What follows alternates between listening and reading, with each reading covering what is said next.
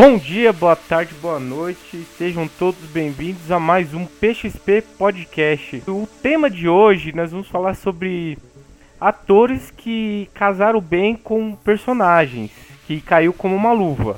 Exemplo, o Christopher Reeve pro Super-Homem, o Adam West pro Batman nos anos 60 e o J.K. Simons pro J. Jonah Jameson. E hoje o nosso podcast está super inovador, que primeiro eu, Marquinhos, estou apresentando, que infelizmente o Igor não pôde participar hoje, mas eu não estou sozinho. Hoje eu tenho aqui comigo o retorno do regresso do nosso querido Guilherme Lemes, o menino cavó de taquara rachada. é, estamos aí de novo na ativa, rapaziada. E também temos a estreante do nosso querido podcast, a nossa nova podcaster aqui no Protocolo XP, Yasmin. Seja bem-vindo, Yasmin. Valeu. E hoje temos convidados, sim, conseguimos convidados. Temos aqui o meu amigo Kleber.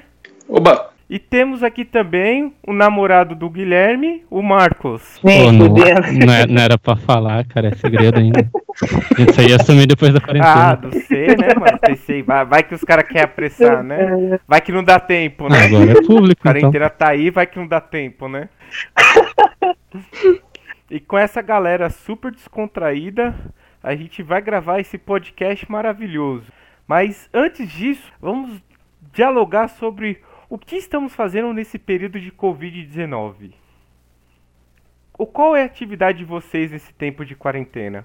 Ah, 50% dormir, 50% assistir série. Interessante. Basicamente. Não, brincadeira. Eu tô... oh, tamo, pelo menos eu tô tentando manter uma rotina e, tipo, é bom que tá dando tempo de eu fazer coisas que eu não estava fazendo, tipo, elaborar escrita, tentar aprender novas maneiras de escrever e tudo mais, e ver alguns novos conteúdos que eu não estava conseguindo ver porque a faculdade e trabalho consomem muito, então não dá tempo. E vocês, meninos? É, fora os EAD que a faculdade está me enfiando como se não houvesse amanhã, quando dá um tempo livre eu tô jogando, cara. Jogando, vendo filme, revendo The Office, fica a dica para todo mundo aí ver The Office, quem não viu. No meu caso, eu tô devia estar estudando, mas estou correndo atrás do prejuízo do, do bolso, né? Levando a mínima no, no trabalho de manhã e o resto do tempo tentando me organizar para cumprir os compromissos do dia. É, eu tô só editando podcast e fazendo thumb de podcast, então. Ah, que maravilha. Tá triste. Tá trabalhando, bicho, ó. Pelo menos alguém tem que ser proativo, né? eu, nos meus tempos, primeiro que eu acordo, eu tenho que ir pro boteco do meu pai fazer a limpa no boteco dele. Aí trabalha até oh, a hora do, do almoço, depois que meu pai busca o almoço, eu venho para casa. E assim como o Guilherme, os professores acham que nós estamos fazendo porra nenhuma, então eu estou sendo um garoto de programa como se não houvesse amanhã. É. ah, eu quero o programa disso, eu quero o programa daquilo, eu quero o programa daquilo, porra, a gente mano. lá fazendo. Foda-se se você tem tempo ou não. E, na, e, enquanto eu faço isso, eu fico assistindo The Office e The Goldbergs. E quando dá tempo, eu jogo videogame. O professor acha assim, você é aluno. Se você não estudar, você não é nada.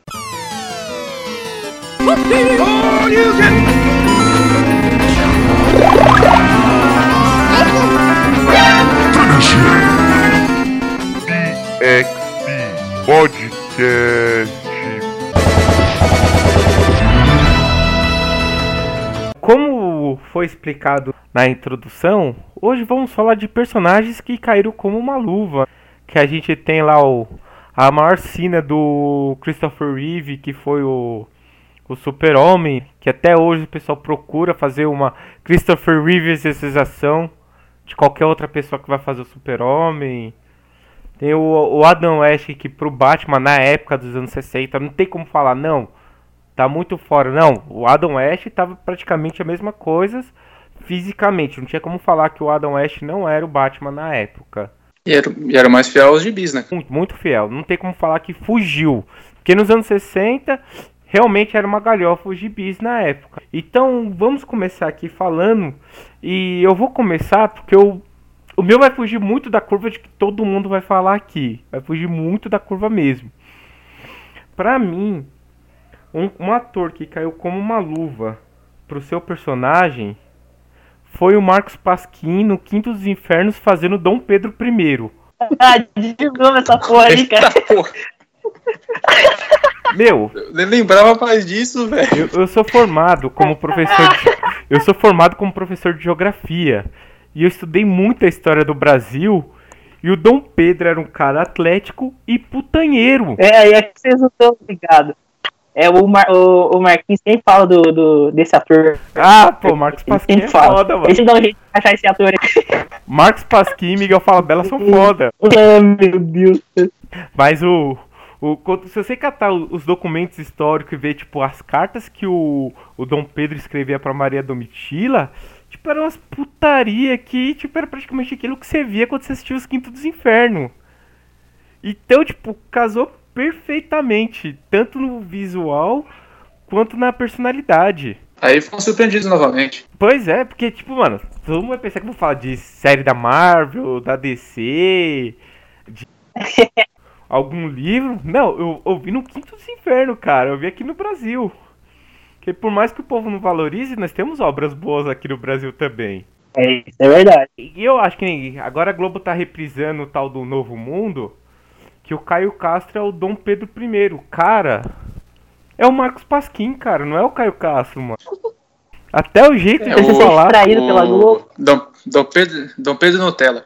É, não, porque o Dom Pedro Raiz é o Marcos Pasquim, que já andava sem camisa, ficava com o cirolão lá agarrando as escravas lá e mandando pro mato. Aí quando vinha mais bonitinha, Jogava ela na pro poeira. bordel atrás das mulheres, aí veio a esposa dele, pegava a esposa dele e traía a esposa dele com ela sabendo. Eita, tadinha da, da Leopoldina. Já era um outro nível, né? Era um negócio bem mais elevado. Aí agora nós vamos lá, já que a minha surpreendeu a todos, né? Eu quero sa saber A mim nem tanto, a mim nem tanto. Você sempre vem com essa assim. Ah, mano, já não é de hoje, né, Gui? Aquele, pod... Né? Aquele podcast lá dos heróis da Marvel e da DC com os atores da Globo já disse, né, mano? É, ele foi bom. E vamos à vez agora pro meu xará. Vamos pro, pro Marcos. Fala aí, Marcos, quem que você acha que, tipo, foi um ator que caiu como uma luva pra um personagem? Eu posso roubar e fazer o contrário? Um personagem que caiu como uma luva pra um ator, que é o Michael Keaton no, no Birdman. Que toda a história dele como Batman é exatamente a história do filme do Birdman, né? Que ele fez o filme do herói quando ele era mais novo, e aí ele não conseguiu mais emplacar nada. E, tipo, é muito perfeito isso no Birdman. É, Isso é verdade, cara. Ó, agora tive, Verdade, é, ninguém tinha pensado, é. agora teve um plot twist, mano. Agora eu fui surpreendido. O, o cara chegou chutando a porta. Porra! É, tanto que, tipo, se você não tiver todo esse, tipo, esse pretexto do, do Michael Keaton, você meio que perde praticamente metade do Birdman, né? Se não tiver essa, esse conhecimento do que aconteceu com a jornada dele. É verdade, se você não sabe da história do Michael Keaton e vai ver o Birdman, você vê um filme. Agora, se você realmente acompanha a carreira dele e vê que só o Batman que foi o filme que levou ele pra cima, Aí vira um documentário. é praticamente. Porque, por mais que eu goste do Abutre, pra mim o Abutre é o Batman do mal. É, mais ou menos, né? Só aquela do bate-sinal, quando ele solta o. O Miranha da. Daquela, que era o paraquedas e cai no rio, que dá a silhueta da- dele na, na frente da lua. Não, cara, ele, ele descobre que o Peter Parker é o Homem-Aranha trocando ideia com ele quando ele vai buscar a filha dele, mano. Ele começa a trocar ideia Ah, com mas o ele e moleque deu fala. toda pinta, mano. Ele olha e fala, ah, então você é o Homem-Aranha. Ah. É o Batman. A reação do Peter- moleque lá, todos os negócios ali do medo, já mostrou que sabia de alguma coisa. Aí É, come- a mina faz os comentários chave ali que, pô, o moleque tá com medo. Ela faz um comentário, essa coincidência toda. E, e pra ele estar com esse medo, essa coincidência, é porque ele tava lá, então de alguma forma. Só pode ser o Miranha, só, só tinha o Miranha de, de suspeito ali, de, que não era do grupo, não era do bando. Ele fez a associação, mas não foi assim aquela, aquela sacada nossa genial. Eu também dá pra muito da. Ele fez algo normal que todo mundo deveria fazer, né? Tipo. Então, como, como É. a gente falou, ele fez Até hoje eu não. Juntou um mais um. Mas me fala Um um mais um. vilão que juntou um mais um tirando o Abutre. O Lex. Hum, Depende, qual Lex? Eu creio que o da série de Small. O que eu tô lembrando agora é o da série de Smallville. Ah, o segundo melhor. Tem um Não, Lex também, também agora tá- que tá. Tem um Lex agora também que tá em Supergirl, que quem faz é o John. É o eu Alan. esqueci o nome dele. É o faz. John John Cryer. Cryer. É o Alan, o, o Lady E Luthor. também, eu acho que caiu bem pra ele. Tipo, eu tava duvidando, porque eu tinha a imagem dele muito ligada a Two and the Halfman. E, tipo, quando eu vi ele caracterizado e atuando ao lado da, da Kate McGrath como Lena, tipo, me convenceram que eram os Luthors. Cara, quando você assiste o, o Lady faz, deixando de ser o Lenny Luthor do Superman 4 pra ser o Lex Luthor, fala, mano, o cara. Eu vi uma entrevista dele falando que foi a primeira vez que ele fez um vilão. E ainda, apesar de ser o segundo na, na prática, mas vilão, vilão, porque o, o era um pateta, né? Só um, mais um capanga do, do Lex.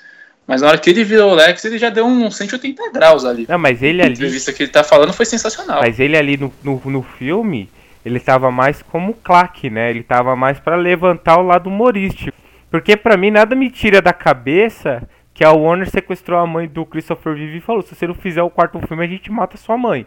Não porque o Christopher Reeve participou do roteiro. Então, por isso A ideia de usar o plot do- da aí ele outra teve lá, que do fazer o nuclear, é roteiro. dele. ele catou tanto é que é um, é um bom roteiro. Se você for ler o roteiro, o roteiro é bom.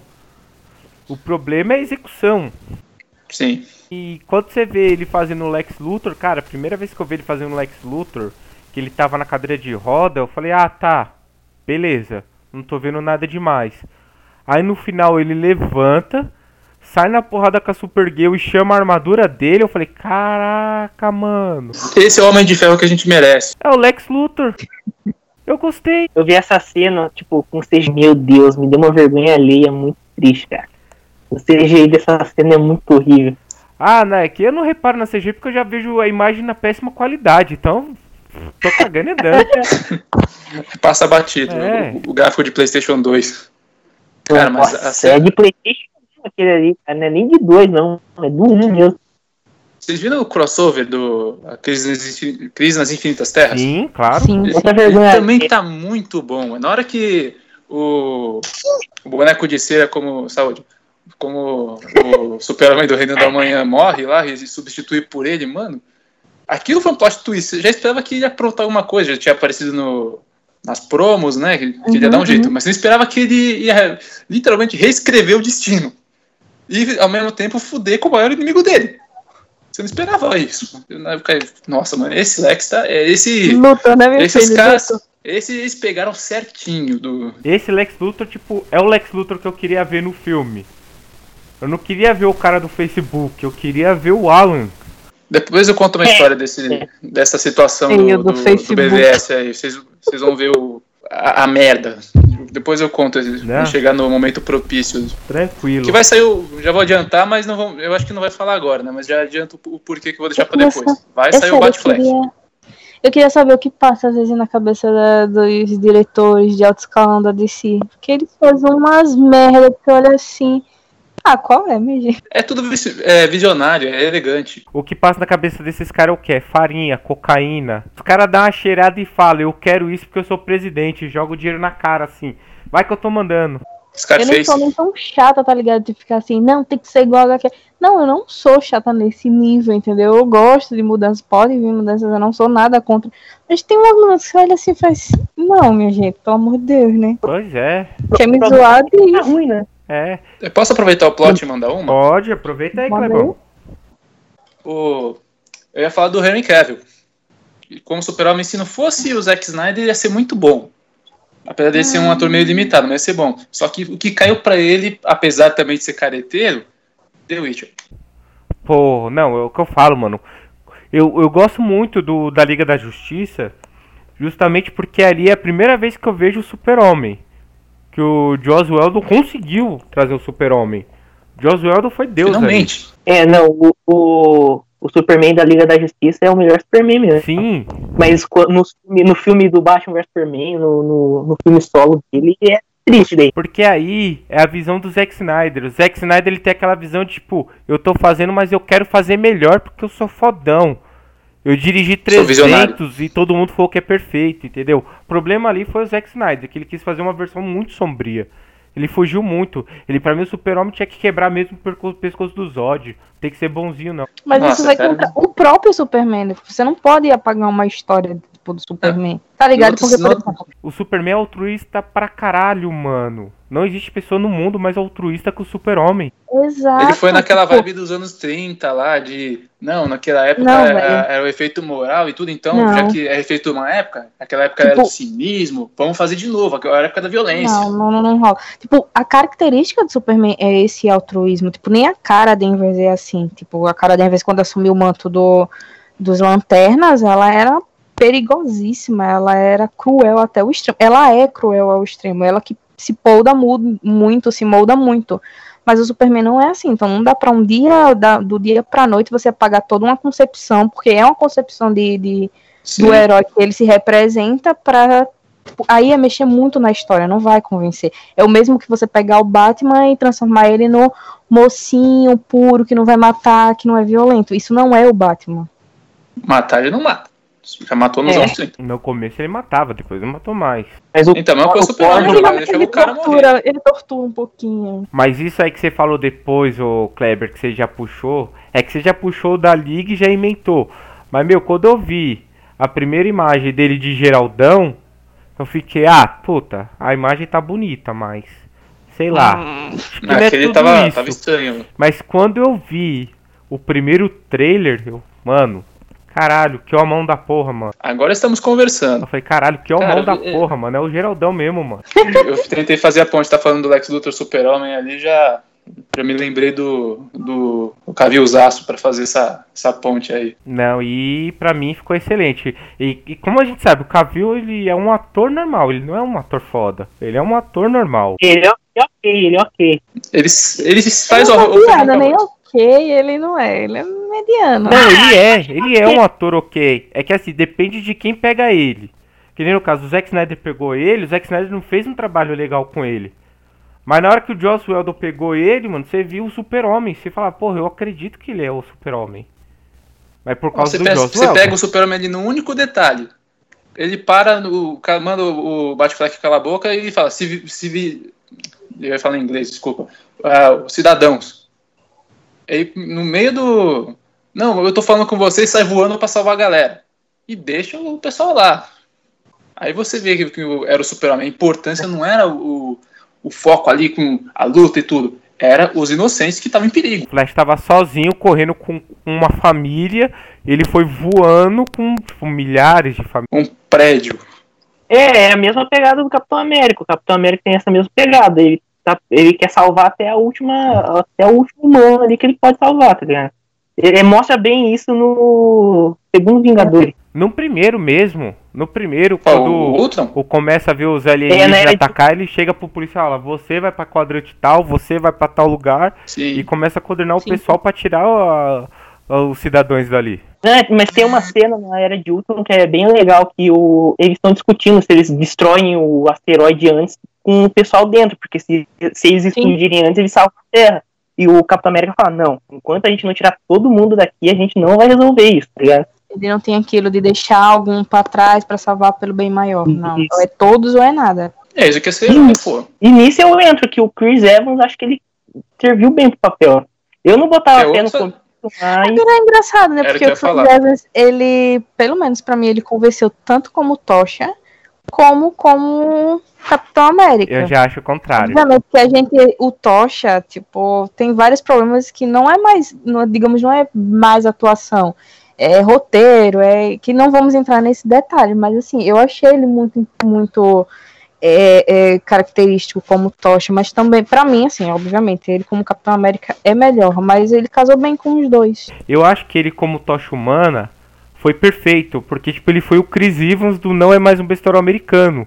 E o tocha humana é o Chris Evans do Não é Mais Um Besterol Americano. Ele é um babaca ele aparece com espuma, né? Chantilly no peito. É, Ele é um cara canastrão, ele é idiota, um ele é babaca. no. Então, como Tocha Humana, pra mim, ele foi perfeito. Agora, como Capitão de América, dele. eu só senti falta dele de uma coisa. De realmente ele falar alguma coisa e impor. Tipo, só ele funcionar. Porque os filmes dele, por mais que tipo, ele fosse a estrela, no primeiro filme dele, quem punha respeito mesmo era o personagem do Tommy Lee Jones. No segundo filme, os caras colocaram a Viúva Negra e o, e o Nick Fury pra poder segurar ele. Porque ele sozinho, eu acho que ele sozinho não segura. Ele só segura por causa da galera que tá com ele. A galera soube aproveitar o roteiro pra seguir a favor dele. Mas ele sozinho mesmo não segurava. Eu acho que isso é mais por questão de roteiro, porque se dão uma equipe pra ele, ele se destaca, mas se ele tá sozinho, entendeu? sabe por que Aí Não, acho- mas ele manda o Nick Fury calar a boca no segundo filme, cara.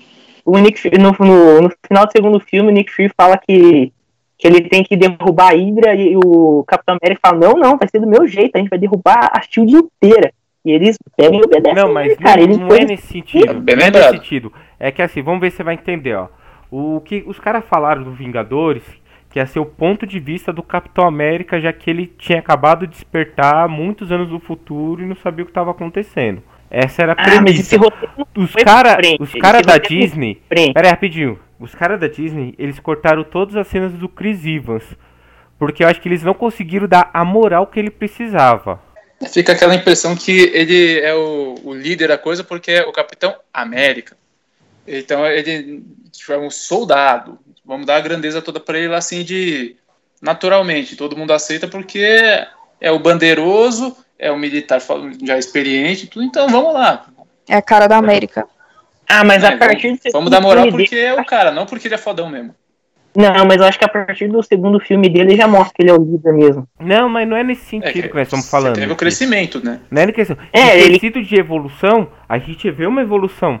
Desde o primeiro filme, que ele não teve treinamento nenhum, que ele tava só fazendo aquelas excursões na caravana, pro último filme, que ele estava descendo a porrada no Ultron, você vê que tem uma diferença.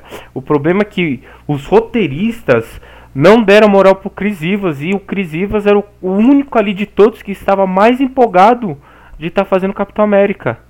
Tipo, não deram moral. Mas eu deram pra ele, eu creio falar. que a, a- o problema não seria tipo, o ator, justamente foi o roteiro que não Então, é colaborou. exatamente isso que ele tá falando. Tipo, não deram pra ele a moral que o Capitão América tem. Deram no final com o Thanos. Só. Na hora que ele Isso, pega o miau miau e sai É. lutando com o Thanos lá. Só faltou ele botar aquela frase clássica do. é, enquanto tiver um, um homem de pé, você não venceu. Só faltou isso. Só. Mas é, toda essa, essa falta de. Tem, tem do uma Capitão cena América, os que- caras resolveram nessa situação. tem uma cena que meio que é, que é essa frase, né? Que quando ele ele aparece com o escudo quebrado assim em frente ao exército do Thanos ali, é meio que essa frase. Só ele só não diz mesmo. E o que me incomoda ainda Se é o, falasse, ia ser louco. o, o, o Avengers Assemble. Me incomoda essa cena, mano. Tinha mais de 3 mil pessoas. E ele fala meio que contido o Assemble. Aí, mano, vocês têm certeza que o cara lá do fundo tá falando, o que que esse filho da puta falou que eu não ouvi? Pô, você quer que o cara grita, mano? É ator, mano. É, puta, Entendeu? não tem essa, Não, cara. mas é a magia do cinema. Os caras né? toliram É, isso. Cara, é aquilo que a gente conhece como arrastão. Se vê alguém correndo, corre. É pra Foi basicamente isso. Eu tenho certeza que essa cena os caras devem ter gravado umas três vezes. E eu tenho certeza que o Chris Evans, na primeira vez, ele gritou aquilo com tanta vontade, com tanta vontade, os caras falaram, não, vamos deixar ele gritar sem voz. Sabe um outro. Ah, lembrando agora de, de Avengers, uma coisa que eu lembrei que eu achei interessante.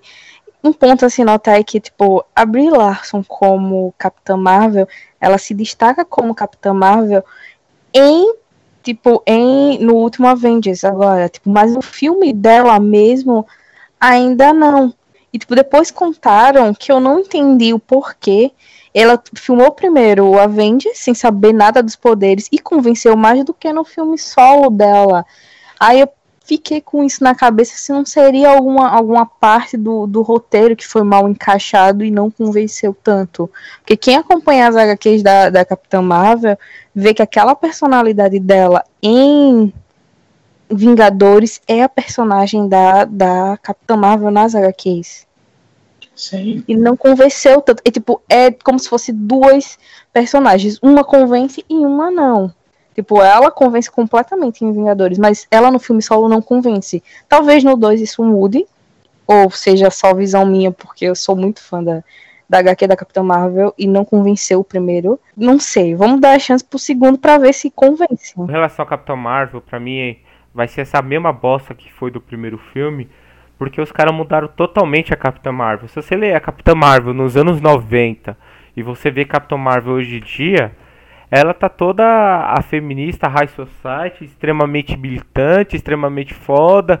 Vamos lutar pelo poder É da Mulher Maravilha. feminina. Mas ela foi, mas ela Mas foi alterada, 90, existem dois paralelos. nos anos 90, Mas ela era namorada da vampira nos anos 80, nos anos... Ela era namorada da vampira, ela queria zoar, ela queria dar porrada nos caras. E foda-se, ela só Não, ela nunca na namorada da vampira, não. Era, Calma, Ela você nunca vê, foi É. namorada. Não, ela 80 sempre era. era. Tanto é que o poder dela foi porque ela, a vampira, sugou demais os poderes da Capitã Marvel e ela entrou em coma.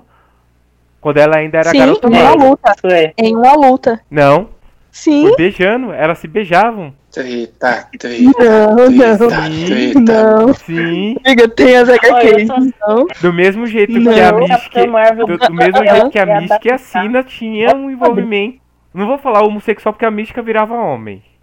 Mas as duas se pegavam. Nos anos 80 tinha isso. A história tá aí. Essa A parte você vampira, falou. não. A mística. A Mística, eu acho que a Mística é o pai da vampira. Se eu não me engano, um- uma das histórias que eles contaram é que a vampira é filha da Mística Cacique. Sim, sim, sim. Mas as vampiras sempre foram arqui-inimigas. Não, quando, quando elas apareceram, a vampira era vilã quando a vampira apareceu. e ela e a Capitã Marvel tinham um tereletetê. LTT. Cara, não. Isso é antigo pra caralho. Depois que os caras mudaram muita Cara, coisa. acha pra mim, por favor. Acha pra mim. Teve porque eu nunca li essa HQ. teve muita coisa, mas antigamente Não, era... acha pra mim, por favor. Ah, eu não Eu vou. quero Parece ver que esse tá LTT. Esse traço de personalidade que você falou que ela curtia lutar com os vilões ali e tudo, você vê na primeira luta que mostra elas lá enfrentando os Skrulls, quando a- ela acorda daquele primeiro. na nave deles no começo do filme.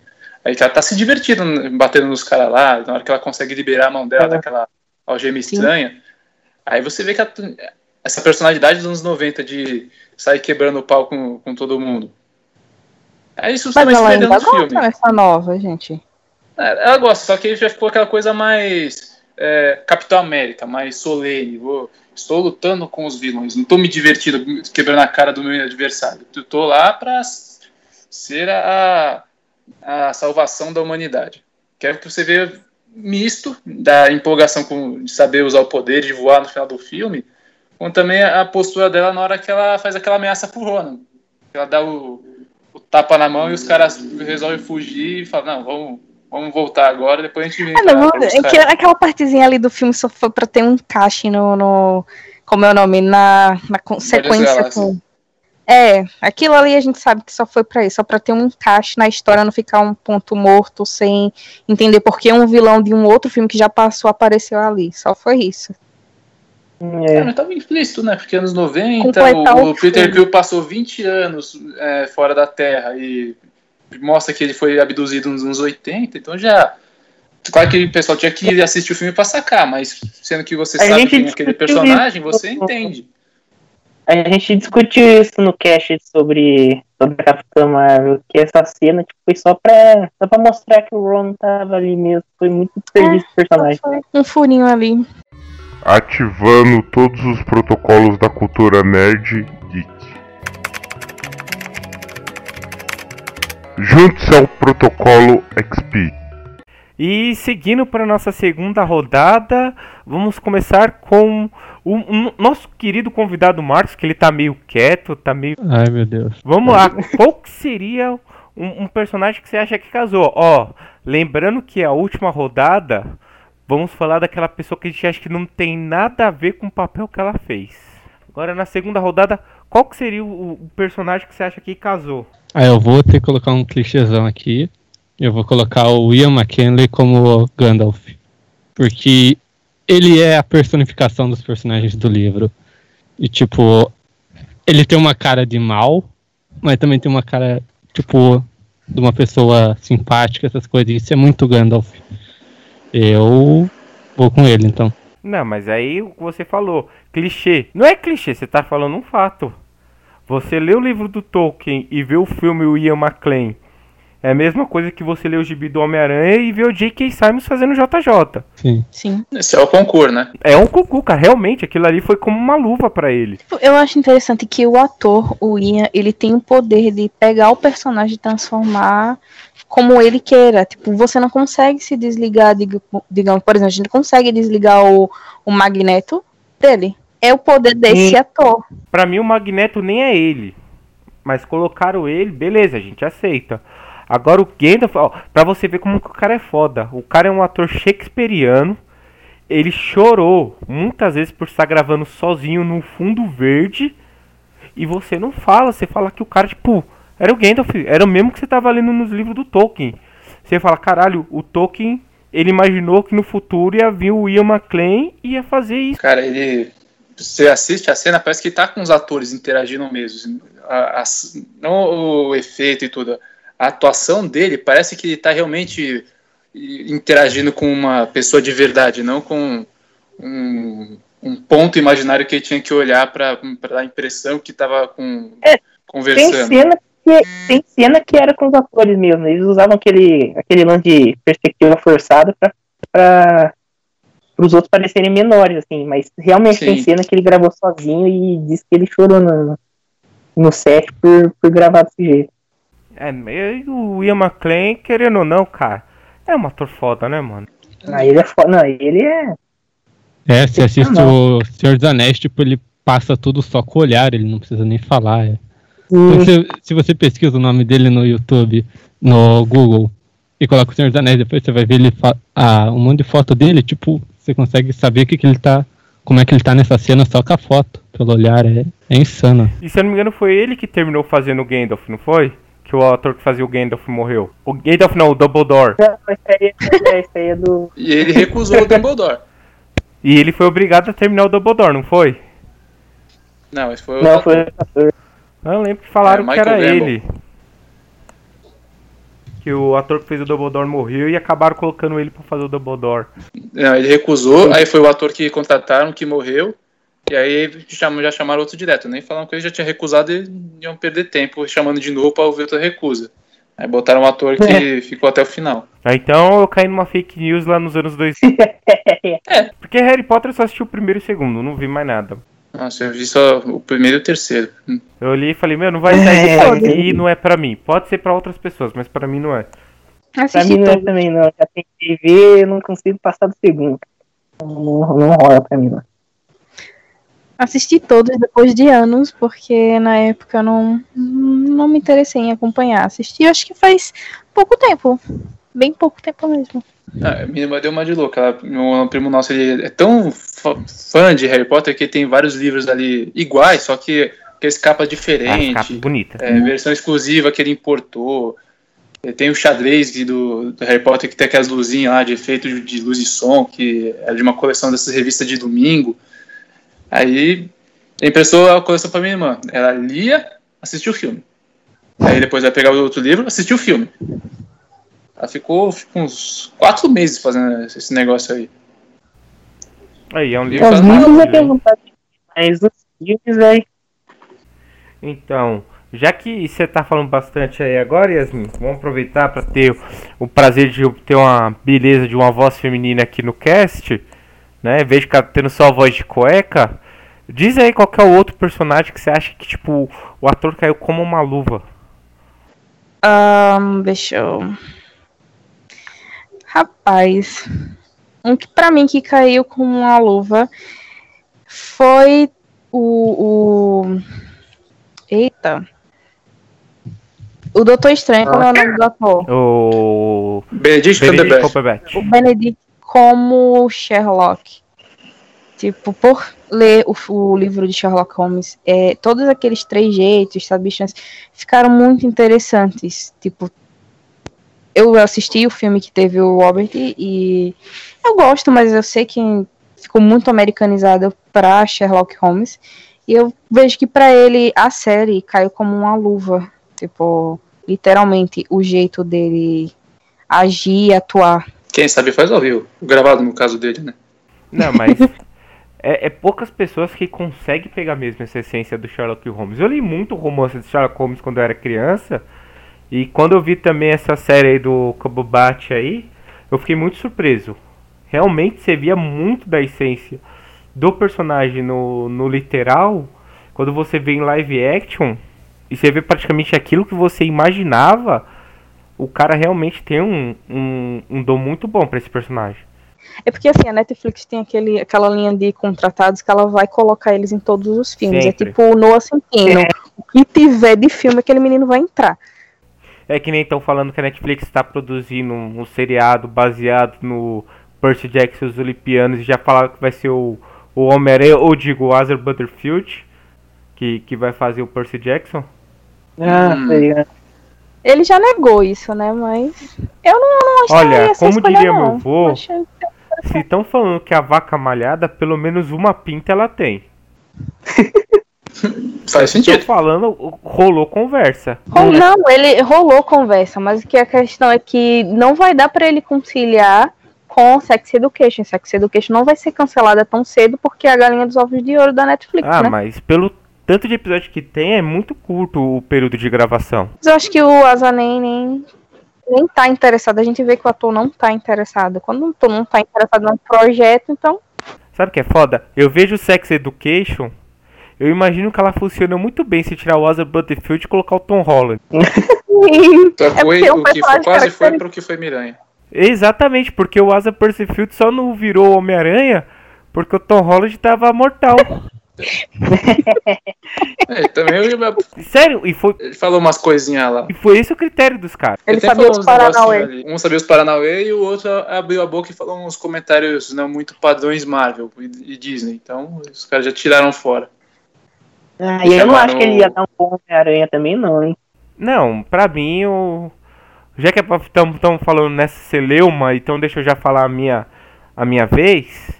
Eu acho o Tom Holland o Peter Parker e o Homem-Aranha perfeito.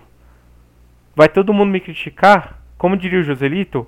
Eu não vou. Eu Concordo, Eu concordo, concordo. eu concordo. Melhor Homem-Aranha. Ele sofre do mesmo problema do, do Chris Evans como Capitão América. Roteiro. É, o problema é que é o seguinte, tá, colocaram que ele tava muito chupando as bolas do Tony Stark, ele tava sentindo muita perca do Tony Stark do que do tio Ben.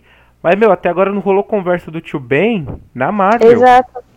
E quando rolou conversa, a conversa era que talvez ia ser o Tobey Maguire que ia fazer o tio Não, Ben. tem que ser o Miranha do Miranha Verso. É porque, cara, tipo, essa cronologia do Homem-Aranha. Você tem que entender. A pessoa tem que entender que, tipo, o Homem-Aranha da Marvel, ele já chegou com o bonde andando, ele não vai pegar aquelas histórias que foram feitas eh, pelo Andrew Garfield e o, o, e o Toby. Ele vai pegar já um outro, que é o bonde andando, que ele tinha que ser inserido ali com os Vingadores e tudo mais. Tipo, não vai contar aquela história e tudo mais. Tanto é que a tia, a tia May é novíssima, linda, maravilhosa. A Milf May. É, Então, Não, mas tanto é que a inserção deles que eles colocaram na Marvel era que aquele moleque do Homem-Aranha 2, do Homem de Ferro 2, que tava com a máscara do Tony Stark, era o Peter. Parker. É. Foi como o jeito que os caras injetaram de falar, vai Não, mas isso é coisa de fã que inventou. Os caras gostaram de já dar Não, naquela mas de Jorge Lucas. É, é isso aí, isso aí. Eles confirmaram Não, isso, mas- eles jogaram essa ideia dos daí mesmo. Aí eles gostaram da ideia e falaram, não, isso já tava planejado mesmo, mas foi, foi mesmo.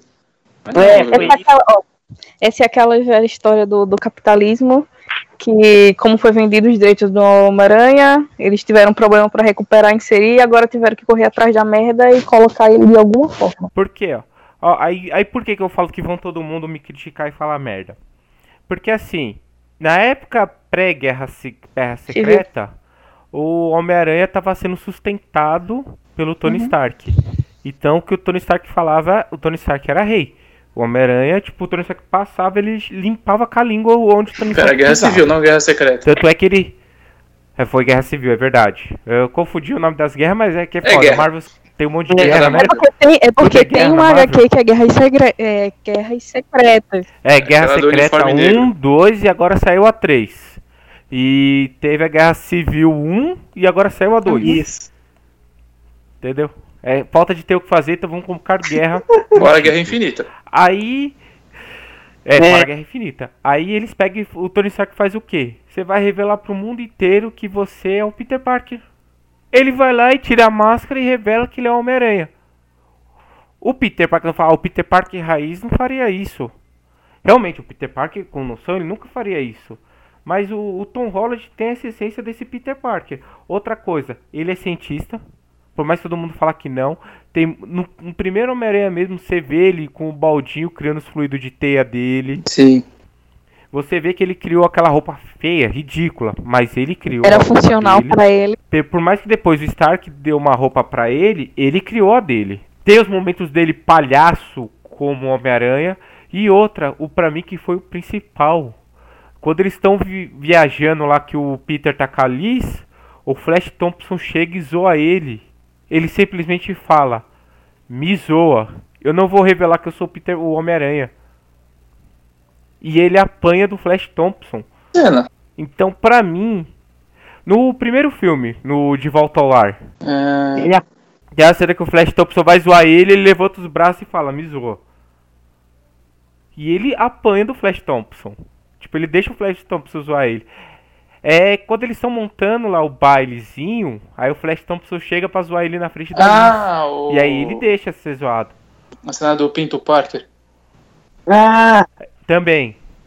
é, Também, também. Direto tem isso. Aí você vai, cata, o, o Andrew Garfield, como Homem-Aranha, o Homem-Aranha Crepúsculo é perfeito. Mas como Peter Parker, porra, o cara é o comedor, o cara é o esportista que anda de skate, que só tira 10, come todas as menininhas, que é o fodão, que ninguém zoa com ele e tudo mais. Não. Nenhum momento Peter Parker foi Peter desse Parker é o jeito. fudido da Marvel. O do do Tobey Maguire. Tobey Maguire é péssimo como Homem-Aranha e como Peter Parker. A parte dos draminha, beleza. A parte dos draminha foi perfeito. Mas meu, ele fazia uma piada, ele só ficava com cara de triste, mongo, chorando. Não tinha um momento que você falava, tô vendo, tipo, Peter Parker, o cara tá fazendo alguma coisa Aí eu genial. discordo um A única pouquinho. coisa genial que ele fez foi aquela roupa dele. Ó, entenda, são as fases do Peter Parker. Peter Parker emo, Peter Parker popular e o Peter Parker molecão. Não, mas popular o Peter Parker A nunca parte foi. que ele foi Peter Parker mesmo é na hora que ele perde os poderes e começa a ter a vida normal lá, e a musiquinha. Ali você vê o Peter Parker mesmo. Aí o. E ele sendo piadista, na hora que ele vai recuperar os poderes, pula do prédio, ah, voltei! Na hora que ele se arrebenta, me quebrei! Aí você vê o, o Homem-Aranha mesmo. E eu acho o Tobey Mag- Maguire muito velho pra ser um Homem-Aranha. O Homem-Aranha pra mim tem que ser novão, tá ligado? Que nem o Tom Holland. Por isso que eu acho o Tom Holland o melhor. No terceiro filme, o Tom Maguire, você via até as ruguinhas dele já, mano. Realmente. É, No terceiro filme ele já tava bem acabadão. Não, uma vida de super-herói, de responsabilidade lá também o que envelhece o cara, né? Tadinho, responsabilidade nas costas. É, só você ver a animação, né, do Homem-Aranha no Aranha-Verso, como o carinha tá velho. Não, É, mas Não, ele falou aí 22 anos com a Homem-Aranha no É, mas ali desenho. passa um tempo, tá ligado? Desde que, ele 22 se tornou anos. Homem-Aranha. É, no. É no porque filme a gente Maguire, não- não, ele já é velho. A gente não tá acostumado, na verdade, assim, questão de cinema, a ver o herói velho. Só vê o herói novinho, no põe no auge do poder. É, isso quebrou com o Homem de Ferro. Não é. É, não é questão, eu acho, porque o, o, o Homem-Aranha, é- o lance dele é ele ser novo, o molecão do colégio e piadista, tá ligado? E o Tom Maguire não foi nada disso. Não, tipo, mas eu tô ligado. Por exemplo, todas as histórias, se você olhar do Homem-Aranha, se passa em meio a colégio, drama de faculdade e tudo mais. E a gente sabe que as HQ já evoluiu disso há muito tempo, mas ninguém meteu um Homem-Aranha velho trabalhando e não meteu, não, nunca fizeram isso. Ninguém colocou o Peter Parker professor de ciência. Exato, e a gente sabe Não. que essas evoluções já aconteceram, mas toda vez que vão dar um reboot no, no, no- em algum herói é sempre pra antes, nunca pra. Tipo, Você sabe por quê? Você sabe por quê que sempre quando dão um reboot sempre voltam? Porque o auge de quando vendia HQ do Homem-Aranha era justamente na época que o Homem-Aranha era moleque. Que ele tinha esses draminhas de ajudar a tia a pagar conta. Que ele tava na escola. Porque sempre quando tem reboot, sempre volta pra essa parte porque foi a parte mais lucrativa Todo mundo. com relação ao mas eu não tô Homem-Aranha. falando só do Homem-Aranha, não. Homem-Aranha. Tipo, Os X-Men aconteceu isso, vai acontecer isso para ser inserido no universo agora da Marvel. Eles vão dar um reboot, voltar a questão de colégio, a questão da, da Jingle estudante, não sei o quê. Porque é, é, é a época que eles ganhavam dinheiro com isso. Então eles vão sempre voltar, sempre fazer reboot nessa parte, porque sabe que vai chamar público novo, que sabe que é onde eles vão ganhar mais E podem dinheiro. manter o ator mais tempo. Não é? É. É tipo, é eu, e o Cle- é eu e o Kleber que quer ler as histórias do Peter Parker como professor de ciências. Não, eu quero também. né? tipo, eu tô louca pra. Porque a gente já, já leu muito do Homem-Aranha. é já é- Agora, por o- exemplo. o Guilherme, por exemplo, o Guilherme ele vai querer ler a história do Homem-Aranha na época do colégio. Quando ele tava na briga, se ele saía com a Gwen Stacy ou com a Mary Jane. Não, eu quero, eu quero ver os personagens mais velhos agora, tipo a Capitã Marvel assumindo o manto, a liderança é, é, tipo a entrada da América Chaves, a entrada de, tá ligado? Eu quero ver esse público mais velho, que eu quero que a quarta fase da Marvel seja assim, a quinta a fase da Marvel seja assim, a evolução. Tipo, não dá pra você estar Hum. tocando na mesma, na mesma tecla, rebutando os heróis que já tá aí. Eles Olha, é isso que com- tá. Desculpa, mas é isso que tá quebrando a DC. Não dá pra você estar colocando sempre a história do Superman, sempre a história da, da- do Batman, não. Eles têm muito mais heróis, eles têm muito mais vilões que eles poderiam aproveitar e tá sempre dando reboot na mesma história. Já chega de Batman, já É chega de isso que me Superman. deixa. Isso me deixa puto com a Liga da Justiça. Os caras tinham toda a saga dos Novos Deuses pra, pra trabalhar ali. E só a saga dos Novos Deuses sozinha, até finalmente colocar o Darkseid, os Nutella ali, que não sabe a referência do tamanho do olho do, do, do- da máscara do Tom Holland, que é dos quadrinhos lá, tudo diferente, não leu e quer saber mais, vão falar que é cópia do Thanos, quando é o contrário. O Darkseid é cópia. Mas só essa, essa saga, se os caras minimamente bem, aquela de vou fazer a toque de caixa, mas fizer com uma fidelidade para os quadrinhos, pega todo o universo Marvel, todo o sucesso que eles tiveram e joga no lixo num filme só. 20 os 11 anos, os caras tinham potencial para um, um filme razoável jogar toda a Marvel no lixo. Não, Liga da Justiça. É, não deixa desgraçado na minha cabeça. Cara, tomara que agora eles tentem pelo menos inserir novos heróis, pra trabalhar uma história melhor. Já, já foi confirmada a, a Zatanna, a história da Zatanna. Com, tomara que continue. Tipo, tomara que insiram realmente é, a questão do Lanterna Verde. O filme do Flash eu já perdi as esperanças, nem sei se vai rolar ou não. Ia Eu só quero duas coisas. Eu quero um filme do Arqueiro Verde com o Robin Hood. Lá quero o cara do Sons of Anarchy. E eu quero um filme ou uma série do Questão. Eu quero, cara. Tá, por mais que o Detetive Chimp seja o maior detetive da DC depois do Batman, não, antes do Batman. eu gosto do Questão. Depois do Batman. Polêmica. Antes depois, antes ou depois, antes ou depois. Não, o Batman é o fodão. O Batman, ele, principalmente o Batman do Grant Morrison, que ele conseguia a proeza de ter o super-homem que escuta o coração batendo no Japão e o Ajax que lê a mente de todo mundo, conseguir ficar três horas escondido ali e nenhum dos dois Ah, percebeu. mas aí é a ajuda do roteirista, né? É, o roteirista dá uma ajudada braba ali. É o poder supremo do Batman, ele conta muito com o protecionismo do É roteirista. o Maldito Frank privilegiado, Miller. vamos ser sinceros. É o privilegiado, meu filho. Ele não é só. é, como é o nome? Privilegiado pelos roteiristas, não. Pró- Pela própria DC, ele é. Você vê o Porque Batflash. pra mim até hoje, porque para mim até hoje eu não engulo ele ter dado um murro na cara do Hal Jordan. Automaticamente o, o anel já defende É. o cara e o Batman deu um murro na cara dele, Qual versão? mano. Tem- também bateu no, no Ele Guy Gardner. Ah, mas o Guy Gardner foi por causa da Liga Cômica e tipo ali valeu mais pela situação da Canário Negro. Ela, eu perdi isso. Por que, que eu não tava aqui na hora? Puta que eu pariu. Eu não tô ligado com essa que ele bateu no, no Hal Jordan. Agora no 52? É que ele tomou o anel do Hal Jordan e deu um murro na boca Nossa. dele. Foi logo depois que o Hal Jordan ressuscitou. Nossa, mano. Mas, ele nunca conseguiria tirar o, o anel, conseguiria? Então, é o Batman. Ele Hum. conseguiu usar o 52 porque o Hal Jordan não tava concentrado. Aí foi lá e- É, bateu a carteira do Hal Jordan, tirou o anel ali da mão dele sem perceber. Batman, Nossa, Batman Exatamente, porque é o Batman. Eu sou Batman. É o ba Batman é fodão. Batman.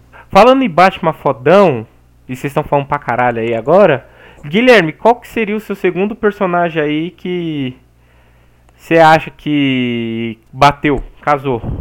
Então, cara, eu vou aproveitar que a gente tava falando de Homem-Aranha e tal, todo esse universo, cara, e eu vou falar do como o rei do crime na série do Demolidor. Aquele cara, ele consegue passar o rei do crime dos quadrinhos, cara.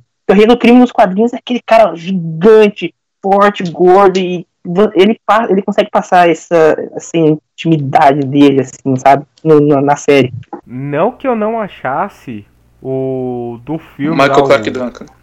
Cara, Michael Clark Duncan, não que eu achasse ele foda como o rei do crime.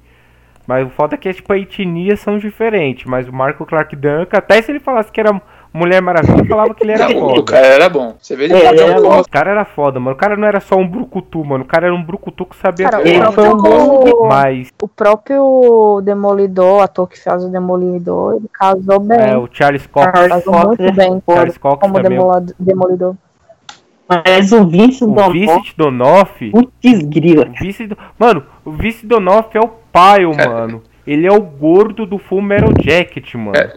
Ele é o cara que mata o comodante e dá um tiro na boca, Ele mano. conseguiu a proeza de fazer um. Ele um- é pegar um rei foda. do crime foda, que foi o. o do. Do Batfleck lá, eu esqueci o nome do que eu acabei de falar. o Michael Clark Duncan. Foi muito foda. Michael Clark É o que realmente você via o rei do crime ali. Ele conseguiu fazer diferente e bom também. Isso que deixa ele mais foda ainda, Sim. que ele conseguiu dar um 180 graus e fazer foda. A chance do cara fazer isso é de quase 100% de dar errado. Ele manteve a Sim. essência. O principal que a gente tinha do rei do crime era a essência. Agora, o Vice Donoff, a gente vê a construção. Porque na primeira temporada eu não vi o rei do crime. Eu vi o Wilson Fisk, Wilson Fisk com muitos conflitos. Em construção. Ele não sabia se ele ia ser um, um vilão ou se ele ia salvar mesmo o Hell's É, Ele Kitchen. abraça na, na Só que quando a Vanessa chega pra ele, que ele toma aquele. ch- Perdão da palavra, Yasmin, desculpa, que aqui é um termo muito machista. Ah, Mas quando ele toma aquele chá de buceta, ele fala: Eu vou foder a porra toda. você discurso ele- dele lá ele- na, na viatura. Novamente volto a dizer: Perdoe pelo meu palavreado, viu, Yasmin? Mas. É que meio que pede pra essa situação. É mais fácil falar chá de carne. Não, mas a construção dele, essa construção dele é foda. Na terceira temporada, cara, ele é o rei do crime, tanto que eles só chamam ele de rei do crime na terceira temporada. Então, já na terceira temporada, eu não vejo, não consigo mais ver o Wilson Fisk. Na terceira temporada eu só vejo o rei do crime. Porque ele consegue arquitetar tudo nos mínimos detalhes de toda a situação da terceira temporada. Mas ele com o pé bom à de ver na série. Pra pelo menos pra mim, isso é o bom de ver uma série. Tipo, você vê a construção de um personagem se formando, chegar ali e dizer, não, atingiu as minhas expectativas, era assim que eu tava querendo. Sabe? É que essa Tipo, série foi. É o que muitas séries não, é o que muitas séries não conseguem. Por exemplo, o que é que as séries da, da CW perdem bastante? Que ele, se, ele perde o rumo. Tipo, por exemplo, Supergirl, é, ela começou bem, na segunda temporada ela foi muito boa, terceira temporada razoável, quando chega na quarta vai decaindo. A personagem não sabe. A Supergirl já não convence mais como Supergirl, não pela atriz ou pela má atuação, não, é pela trama que o roteirista tá fazendo que tá péssimo. Nesse ponto, eu consigo ver a Supergirl nos crossovers. Sim, sim, sim. Nos Sim, crossovers, verdade. nos crossovers. Porque quando ela tá junto com Barry e com Ollie, você vê outra Supergirl Exato. do seriado. É isso Ela que eu tá tava leve falando ali. no é é exatamente isso que eu tava falando no início, tipo, eles tentam inserir tantas coisas que são triviais pra personagem, tipo, por exemplo, um romance, não é necessário, tipo, a, a temporada da Supergirl que foi sensacional foi quando ela não tinha romance nenhum, onde ela tava focada em ser a Supergirl, focada em estar no trabalho, você via tanto a cara da Inês ali, quanto a Supergirl. Aí os roteiristas tentam insistir em um assunto que não é necessário, e vai perdendo até a essência do personagem, tornando a trama chata. Isso aconteceu várias vezes com a o, o Raio Negro. Tipo, o Raio Negro tem duas temporadas, sendo que a segunda temporada o Raio Negro se perde tanto que o destaque das filhas deles é muito melhor. Você prefere acompanhar a trama da, da Tormenta e da Rajada do que a do Raio Negro. Quando o Raio Negro aparece em cena, você adianta a série.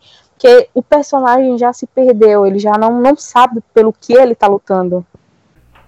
Não, mas aí eu acho que no caso da segunda temporada, eu acho que no caso mesmo, eles quiseram não dar tanto destaque pro Raio Negro, justamente por causa disso, porque as filhas deles estavam se descobrindo. Na primeira temporada a gente viu que a Tormenta se descobriu, começou a lutar com ele, Mas ali, tipo, na segunda temporada você vê que ela tá criando a identidade dela. Hum, Ela tá falando, eu vou fazer isso, eu vou seguir por esse caminho. E quando você vê a rajada, ela tá. Eu não quero ser super heroína, eu não quero ter poder, eu não quero isso, não quero aquilo. De repente ela fala, quer saber? Foda-se a porra toda. Vai lá, tem o uniforme dela e fala, agora eu vou resolver mas tudo. eu Isso me dá um medo. Até que essa terceira temporada, Tipo, o- eu entendi esse ponto. a terceira temporada, o foco maior é justamente na Exato. rajada. Tipo, eu entendi esse ponto que eles queriam dar destaque às meninas.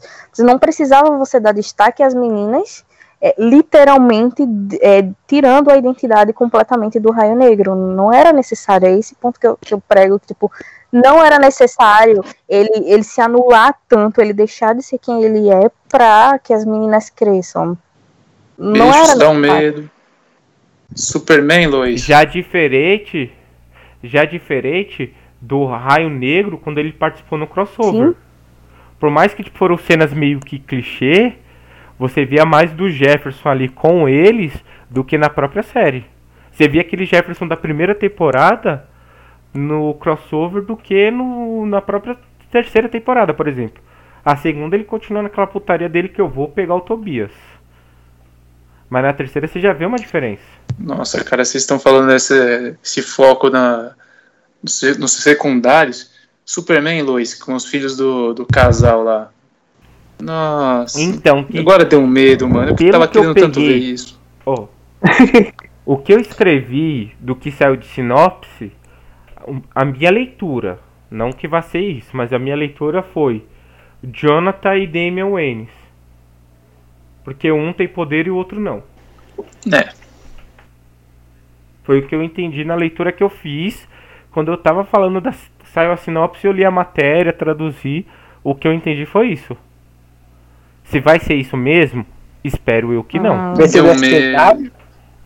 CW. Olha, é assim, É, vai ser dessa. CW, É, o Superman Bulldog e a Lois Lane Olha, sendo. CW, hum, não indico. Não, não, não. Tipo, eu é, parece que eu sou mó hater da CW, não é? Eu assisto todas as séries da CW. Mas eu não, mesmo. é péssimo. É com propriedade que eu falo, é péssimo. Ah, Eles série começam tá mais ou muito boa. menos. É. Eles começam mais ou Eles menos. Picos bons Aquele- depois. Dá um auge rápido. Mas também não é ladeira abaixo, mas eles vão até que numa velocidade razoável. Amigo, É só vocês verem o alguns Flash. é ladeira É que eu tava falando pra Yasmin. Eu não assisti a quarta É que eu temporada. tava falando pra Yasmin. Você cata a primeira e a segunda temporada do Flash, você vê um Barry bem mais voltado mesmo pros Barrys da HQ. Aquele Barry do, da, da época de prata lá. Aquele Barry que se preocupava com todo mundo, que queria salvar todo mundo, que tinha aquela preocupação. Da terceira temporada em diante, você não vê mais aquele Barry, porque a terceira temporada foi. Ah, eu tenho que salvar a Iris pra eles não morrer. É um Clark Ah. ali de novo, né? É, que aí no final acabou morrendo um, um dos Harrison Wells. Que era o Harrison Wells, que era escritor. Nossa, Aí a quarta temporada. Que eu já não assisti mais. Eu não, não lembro quem que É do A Pensador, é- eu a terceira foi A Savitar. quarta não é a trama, A é quarta- a trama do Pensador. É, a, a quarta temporada foi a trama do Pensador. Cara, é um personagem tão legal nas HQs, os caras fizeram de uma maneira tão zoada na série. Aí a quinta temporada foi a história da, da é, é, é, XS, porque quando essa personagem surgiu lá nos anos 90, era uma típica personagem dos anos 90. Não tinha como os caras fazer aquilo. E cataram uma menina que ela é mais velha que o Barry pra fazer a filha dele. O foda é que tipo, a menina, você olha pra ela e fala que ela tem uns 15, 20 anos, e a menina tem a minha idade. Pegaram a menina que você olha que não sabe se é filha ou se é, tipo, uma possível namorada. Ou mãe dele, porque a menina tem 37 anos. Curiosidade, ela fez a, a Plastic na, em Smallville. E a Plastic também apareceu na primeira temporada do Flash. Sim. E essa sexta temporada é: o Barry vai morrer na crise. O Barry vai morrer na crise. Eles mataram o Barry da série dos anos 90. O Barry morreu na crise, isso eles não mentiram. Mas a- a- o- até a crise, a história era: o Barry vai morrer na crise. Então, tipo, o foco era todo mundo se despedindo do Barry. Aí agora, depois que acabou a crise, o Barry tá todo destruído porque o Oliver morreu. Ele ainda não se recuperou e, tipo, cara, já tá acabando a temporada e o Barry ainda tá chorando a morte do Oliver. Não que eu falo que, é, que não seja triste, mas ele precisa se recuperar pra salvar as pessoas. Não ficar na O depressão dele. problema da, da CW é isso, tipo, o, tipo ou eles Forçar o colocam um sentimento demais, ou eles tiram. Exatamente. Por exemplo, ah, um exemplo disso é, por exemplo, a tra- ah, vinha sendo trabalhada a tempo- duas temporadas, três temporadas a amizade da Cara e da Lena. Aí agora a Lena descobre que a Cara é a Supergirl, e a Cara simplesmente fica foda-se se ela sabe ou não, se ela vai virar vilã ou não. E tipo, cadê aquela trajetória de crescimento, de amizade e não sei o que que elas tinham, tá ligado? Aí veio o Bell e, e o Oliver. Tá, eu entendo que é um cara que foi parceiro, é tipo um mentor, ele via ali uma coisa com o irmão mais Um velho não sei o quê. E, tipo, ele tinha que sofrer, a gente entende, mas também não vai ficar nesse drama o resto da vida, né? É porque assim, nas HQs, eu gosto muito das Por isso que eu gosto muito do Oliver Queen, porque é a trinca, é o Oliver Queen, o Hal Jordan e o Barry Allen. Eles são os três melhores amigos, os três estão sempre juntos, os três estão sempre lutando junto. Então eu entendo que o primeiro crossover que eles resolveram fazer foi o do Flash. Só que vamos a segmento na história. Você vê nas HQs que quando o, o Barry morreu na crise, todo mundo ficou sentido com a morte do Barry. Claro, quem tava vendendo. Quem não tava vendendo, tipo, foi pro reboot, esqueceu que existiu a crise. E aí, tipo, teve a construção do Oliver com, com o Hal. Aí quando o Barry voltou, continuou os três juntos. Só que quando o Hal morreu, o Oliver Queen ficava puto quando ele via o. O Kyle Ryan vestido de lanterna, que ele fala, mano, você tá sendo babaca usando a roupa do meu melhor amigo. Sai da minha frente pra mim não dar na tua cara. É legal que eles não tivessem esse sentimento com o Oli. Entendeu? Aí quando o Oliver Não, o Oli morreu, eu falei. o, o, o Oliver Queen, quando ele morreu, e o Hal Jordan era o espectro, eles deram um jeito de ressuscitar todo mundo. Então, tipo, você vê que os caras ficaram tristes, tiveram o calvário deles, mas continuaram seguindo, do mesmo jeito que era antes. Agora, tipo, tá, o Oliver tá triste. O Oliver morreu, o Barry tá triste.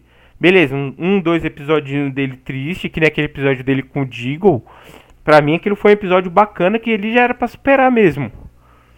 Falou, não, tá tendo Miracuru aqui, vamos atrás, vamos resolver. Eles voltam pra ilha. Aí tu, depois eles voltam lá e o Deagle fala, não, o Oliver foi com a tia pra lá, por isso que tem Miracuru. Eles lutaram com o Slade Wilson naquela época. Mas ali já era, pronto. Acabou a história do Oliver Queen aqui. Então tá até agora. É isso que é da hora no, no Demolidor. E só ferrar com a Karen Page, né? Porque todos os outros personagens que eles botaram lá pra desenvolver ficou da hora, né?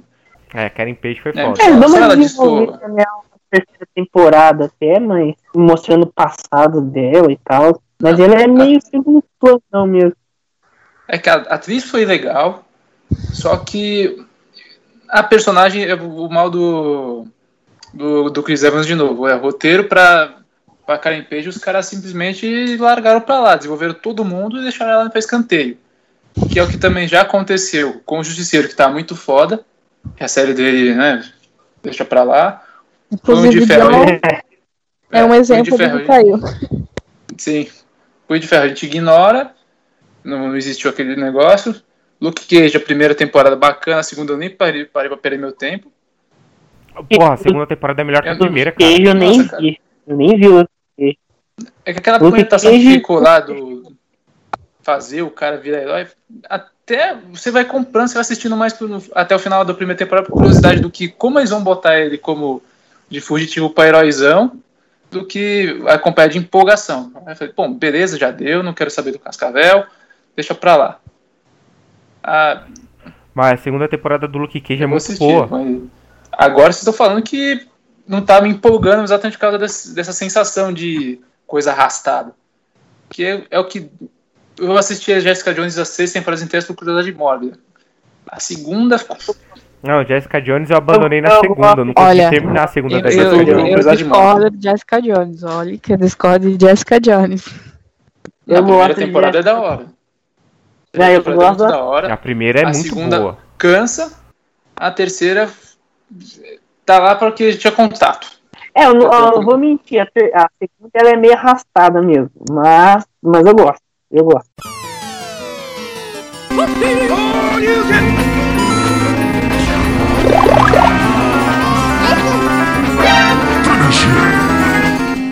Podcast PXP.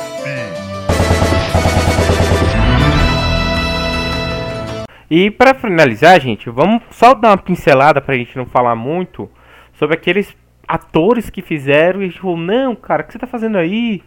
Sai daí, mano, a gente não te quer aí não. Vamos falar, tipo, de personagens que, cara, que porra é essa que vocês fizeram? Mas só vamos pincelar, porque já tá dando o nosso tempo, né?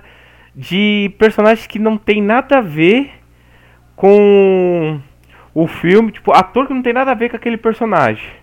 O meu exemplo, o. é, Acho que é Topper Griff, Topper Grace lá, não lembro o nome do ator. Grace. Que era o Eric do Ah, Ted Seven Show fazendo o Venom. é Grace. sabia. Essa figura aí. Olha, tem um que vou polemizar. Pode, ó, fica à vontade. Pra mim, o Jason Momoa não tem nada a ver com o Aquaman. Obrigado, meu Deus. Obrigado, É, meu pai. Porque é que Alguém o, além o- de o- mim. O Aquaman interpretando o Jason Momoa, não o contrário. Pra mim, era o Khal Drogo ali. Pronto. Era o Khal Drogo. Não, não, não. Era, era, gente. É que Ó, era ó. o Jason Jason Momoa Eu vi o. Era É tão o louco, Momoa, né? Isso é o problema do Jason Momoa. Tipo, ele tem tipo um, um mesmo, uma mesma sempre caracterização, um mesmo jeito de agir. É os personagens que tem que se adequar a ele, não ele aos personagens. Isso é bem chato. Eu vi o Conan Fogo na Mistura. Depois eu vi o Khal Drogo Fogo na Mistura. Depois eu vi o Aquabucha Fogo na Mistura. Porque, mano, o que que um bárbaro tá fazendo na sobrancelha? Eis o mistério da fé. Aí você vê um cara todo brucutu, que é rei dos mares, e lá no debaixo dos sete mares só ele faz a sobrancelha. Eu aceitei ele como aquabucha porque ele é um bucha. Mas se eu não me engano, aquele negócio da sobrancelha dele não é uma cicatriz, né? Ah, é uma cicatriz. Não, ele faz a É uma sobrancelha. cicatriz, É, pô. você sabe por que fogo? Yasmin, você sabe por que fogo na mistura? Por quê? Per- Isso daí, o meu amigo Kleber aqui, Sim. tá ele que não me deixa mentir. Quando saiu o filme do Conan com o Jason Momoa, um, um nosso ídolo, Ivomar Kleber, ele viu lá e falou, mano, esse daí é o disco da Elba Ramalho. É. Fogo na mistura. É fogo na. Fogo na mistura. Aí a gente foi começar a olhar, se você procurar na internet Conan Fogo na Mistura, você vê o.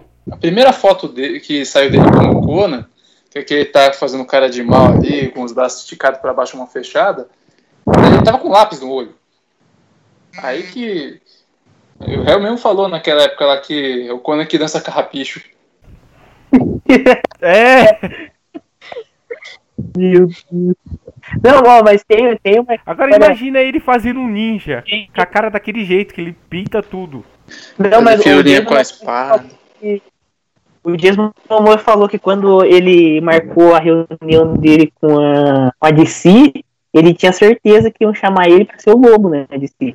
Aí quando, aí quando, falaram, é, quando falaram que era pra ser o. Aquaman, até ele ficou meio assim, tá ligado? Mas ele aceitou. Vai que, né? que tinha, tinha um ator que, que tipo, dava pra fazer o Aquaman, que você olha assim, como é que ele não foi escolhido? Mas enfim, né? É porque quiseram basear, eles quiseram fazer o, o, o Peter Aquaman do David. filme igual o Aquaman do, do desenho. Aquele desenho animado da Liga da Justiça. Que ele O era cabeludo. era o Aquaman Bru... É, então, eles quiseram fazer baseado naquele, mano. Que é o Aquaman que perdeu o braço enfiando a espada no braço e não colocando na, na mão com um monte de piranha. Quando você tem o poder de controlar todos os peixes e a piranha Não, mas aí braço. o Arraia Negra que conseguiu tirar esse poder dele e botou a, a pata dele lá com as piranhas comer e não tinha como controlar mais, porque ele já não tava mais conseguindo se comunicar com os peixes. Senão ele mandava vazar. Independente, Kleber. Independente. Eu ainda não aceito isso. É, eu, Prefiro ele arrancando o braço Ah, com a isso- espada do que as isso piranhas comendo você mostra que o cara é herói, não que o. É que aquela vibe morte do super-homem, né? O carro-chefe morreu, então vamos foder com todos os, heróis. Batman apanha do Bane, aí a Mulher Maravilha morre também. Aí é o que o Aquaman quer fazer. Aí o Aquabucha perde o Vamos braço. fazer ele perder os poderes e apanhar do, do, do Arraia Negra. É sério, eu ainda não me conformei que o Charlie Roman não foi escolhido como o Arthur. E sim o Jason Momoa. Eu assisti o filme, eu gostei, tá? Mas eu não me conformo com ele assim. Não assisti não assistirei. Jason Momoa, você pode ser tão cara legal, mas eu não gosto de você. Ó, Hashtag fica. pegou pesado. Então, como o Kleber tava falando, pra você, Kleber, qual que pra você não. Não, Não- não tinha que que não ornou. Stallone como juiz velho. Não. É verdade, boa. Eu gosto Pra desse caralho, filme. boa. Eu gosto. Stallone como Khan? Puta, pior que eu gosto pra caralho. Mas eu sei, o, juiz nunca tira o capacete, mas. Não, o filme, gosto. se você esquecer que é do- o filme do, do Dredd, esse tipo um filme de ação dos anos 90, valeu. Você esquece e vai lá, um Rambo do futuro. Fizeram mais com a cara do Stallone. O Stallone cobra do futuro. Aí você para pra ver Juiz Dredd e tudo, aquela questão dos juízes. e- Nossa. Pra Uma mim, quebra merda. vai. Agora sim, como, como você falou de um filme dos anos 90, o que eu já não gosto nesse filme é o Rob Schneider ter uma importância em cenas de ação. Porque é o Rob Schneider, cara. Esse cara tá no filme, aquela cena com a família canibal. Nossa. É horrível, cara, mas é um puta de um filme divertido, eu gosto pra caralho. Não, não, não. Embora realmente eu concordo com você, não ornou. E pra você, Marco? Ah, eu vou polemizar também. Eu vou colocar a Emilia Clarke como Daenerys. Pra mim É não tão vai. delicinha, mano. Posso falar um negócio? Caguei. Eu nunca li Game of Thrones e só assisti um episódio da série, então. Tá É.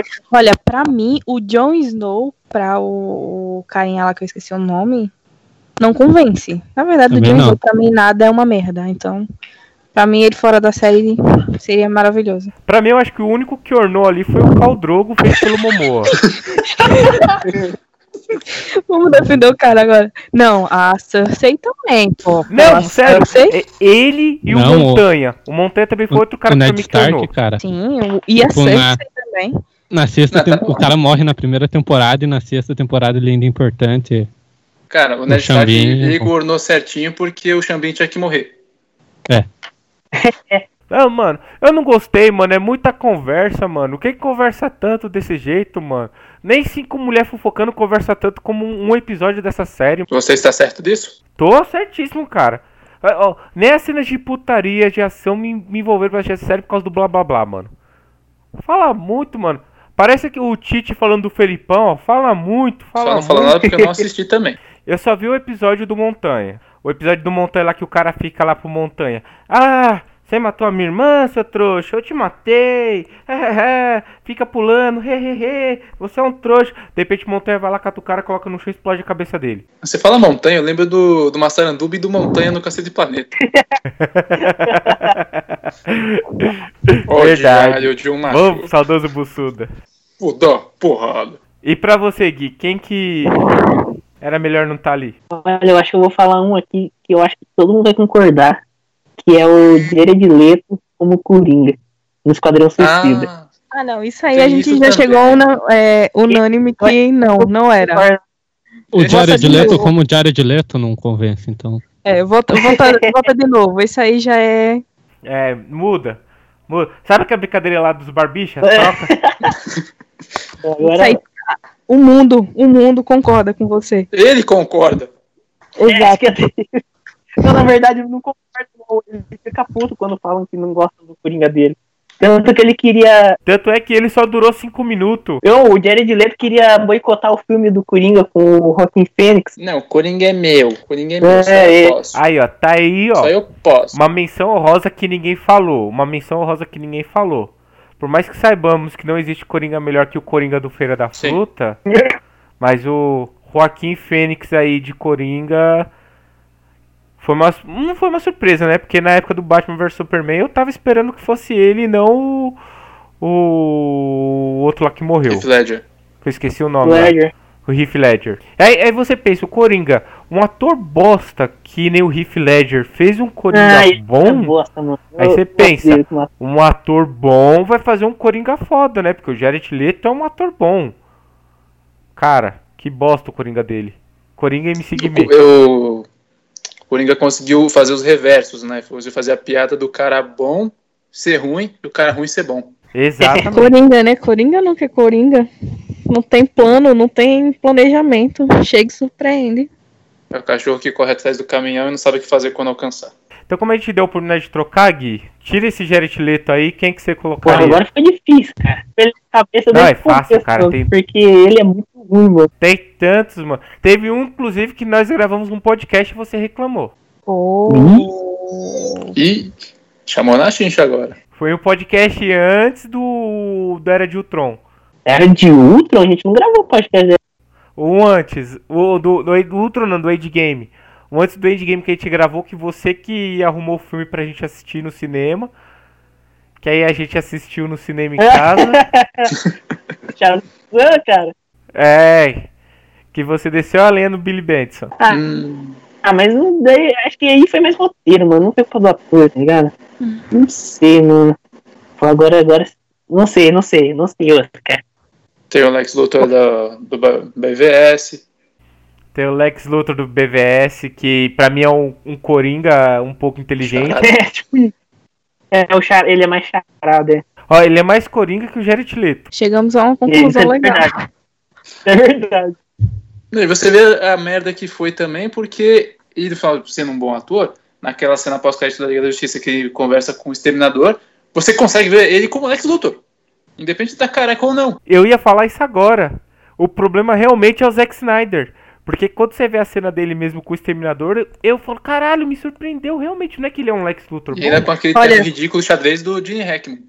Acho que isso dá uma pauta, viu? Filmes que foram ferrados pelo roteiro, não é nem pelos atores, é pelo roteiro. Pe- Pelo roteiro, não, pelos produtores, né? Porque às vezes o roteiro foi bom, mas o diretor cagou. Acho que, tipo, tem uma obra, tem uma questão de obra aí, tipo, direção, roteiristas, tudo isso dá uma bugada em série, em filme, nos próprios atores. Ativando todos os protocolos da cultura nerd geek. Junte-se ao protocolo XP. Então, pessoal, aqui temos mais um PXP Podcast. Agradeço a todos pela participação.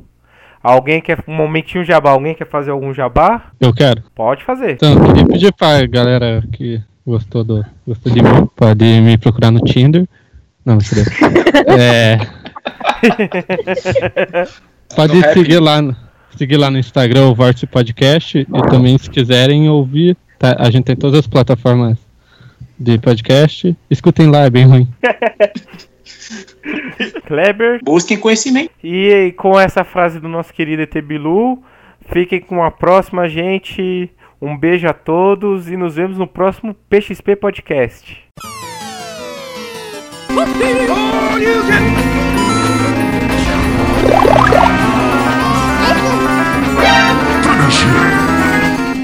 Podcast BX.